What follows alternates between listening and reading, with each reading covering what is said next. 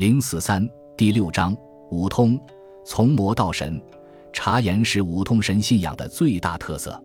在这类持续一整夜的仪式中，巫者用难懂的探歌召出五通之灵，向其转达雇主的心愿。在这些巫习中，地位最高的是自言能为收精见鬼诸法，且声称在与五通神交媾的过程中习得阴教的妇人。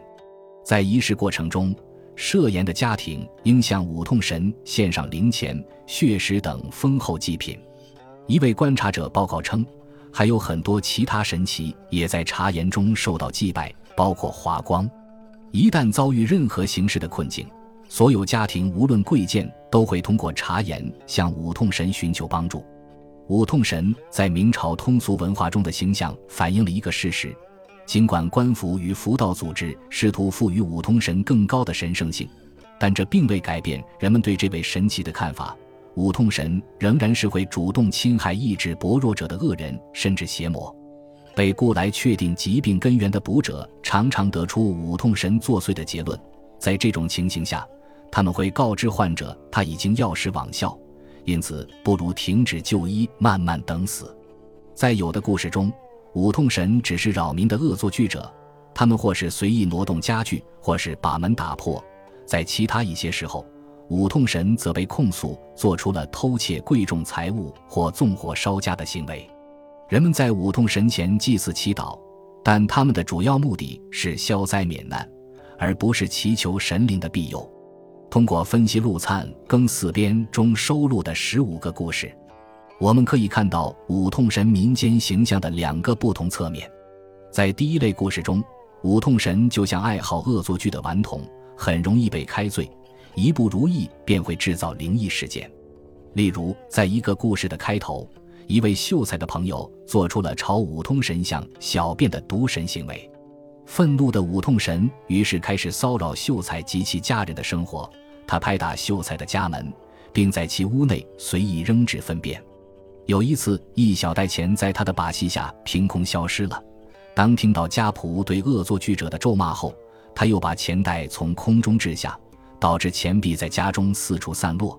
在被拾起时，钱币仍然带有一定温度。其他描述五通神恶作剧的故事则没有讲明为何他会如此行事。用祭品安抚五通神的尝试似乎也不怎么管用。在这类故事中。受到侵扰之人往往会在五通神怒气平息之前就采取驱邪措施或毁掉相关五通祠庙。第二类故事展现的五通神形象更加阴险邪恶。这些故事的中心主题是通过诱使女子灵魂出窍或与女子交合，五通神占有了他们的肉体。在某些故事中，女子突然被五通神附身，然后便开始发癫。他们通宵达旦地唱歌跳舞，再也没能恢复神智。在另一些故事中，五通神以相貌英俊、身着华服的青年身份，迷惑因处于人生转折期而易受鬼邪侵扰的年轻女子，引诱他们同自己交合。作为回报，五通神会向女子及其家人提供财富。对于这种显而易见的失真或不忠，女子的丈夫或父亲并不总是视为不幸，相反，他们从五通神的慷慨赠与中获取利益，并鼓励他的再次到来。然而，五通神的关注和慷慨程度都是难以预测的，在多数情况下，这些赠物最终会被其收回。这一点可由下面的故事体现。在上述故事中，面对一位缺乏主见、易被他人左右的年轻女子，五通神用金银珠贝吊其胃口。但最终，这些财物和五通神本身一样难以长久。五通神馈赠的稍纵即逝与该神灵丑恶的根本目的，在下面的故事中更加显露无遗。在这则故事中，五通神不仅用物质财富进行引诱，还送来了可能最为珍贵的礼物——男嗣。五通神欢心的不定性，明确传达了一个道理：单于肉欲只能带来短暂的欢愉，却将很快导致悲剧发生。第二类故事中的女子大多结局悲惨，她们面临的是陷入疯癫、死亡，或因嫁不出去而生不如死。陆灿笔下的五通神为以财富为饵，在梦中勾引年轻且心智不坚的女子与自己私通的淫邪之魔，这个形象在同一时代的其他译文中得到了进一步确认。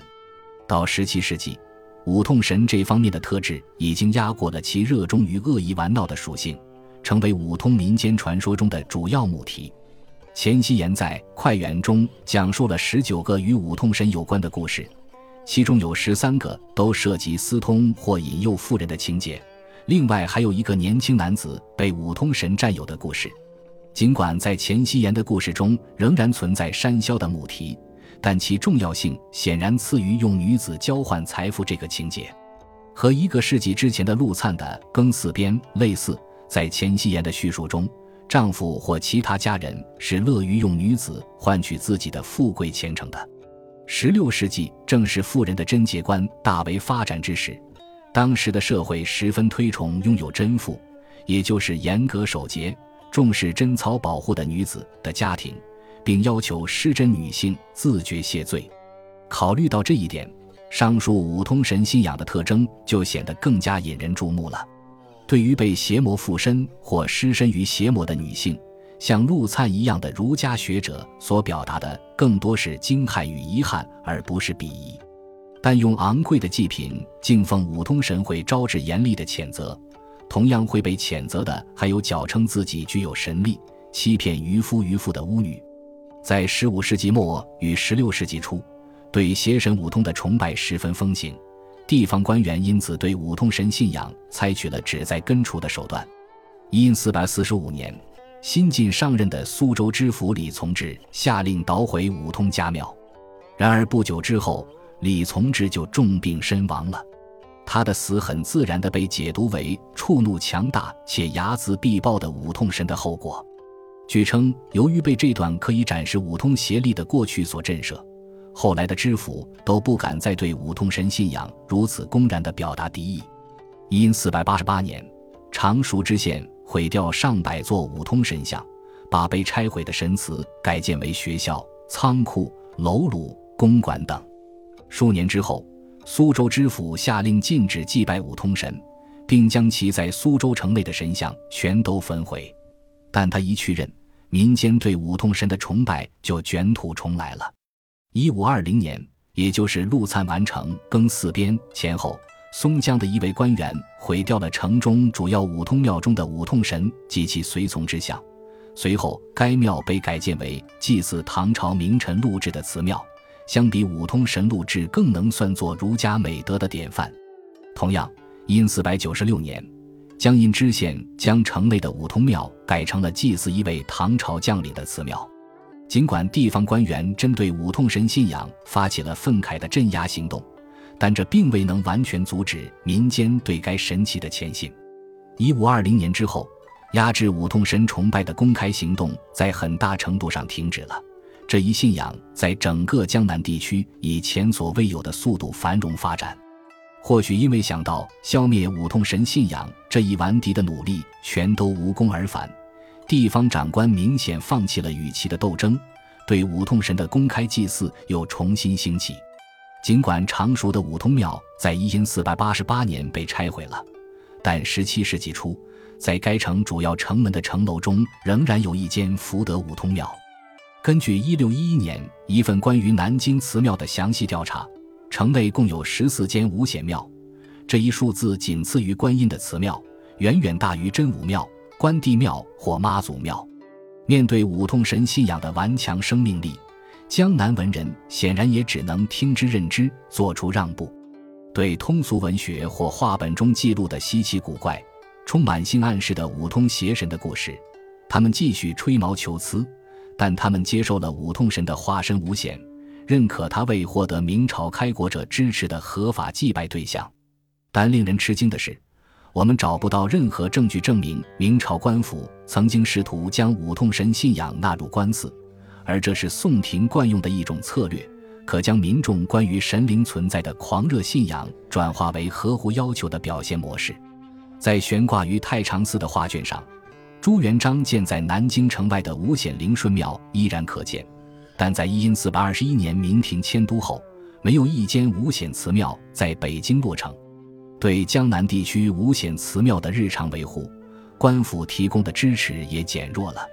无处不在的五通邪神成了法外之徒，既没有获得朝廷的加封，又不能享用官方的祭品。尽管信徒们基于朱元璋的支持，声称五通是一位具有正统地位的神祇，但明朝官员通常把五通甚至五显标记为民间的土人私祀。把五显神从民间信仰中消除的努力，还导致华光从五显信仰中脱离出来，成了一位独立的崇拜对象。虽然名义上华光为佛教神话中的人物，但在明朝文献中，他一般被描绘为道教中的驱魔神将，而不是佛教中的菩萨。道教的科仪典籍和神仙传记为华光创造了一个被称为马元帅的新化身。在明朝后期的小说。戏剧以及旨在教化的宗教读本中，马元帅与华光合二为一，并同时与邪恶的五通划清了界限。如此一来，围绕华光形成了独立的信仰体系。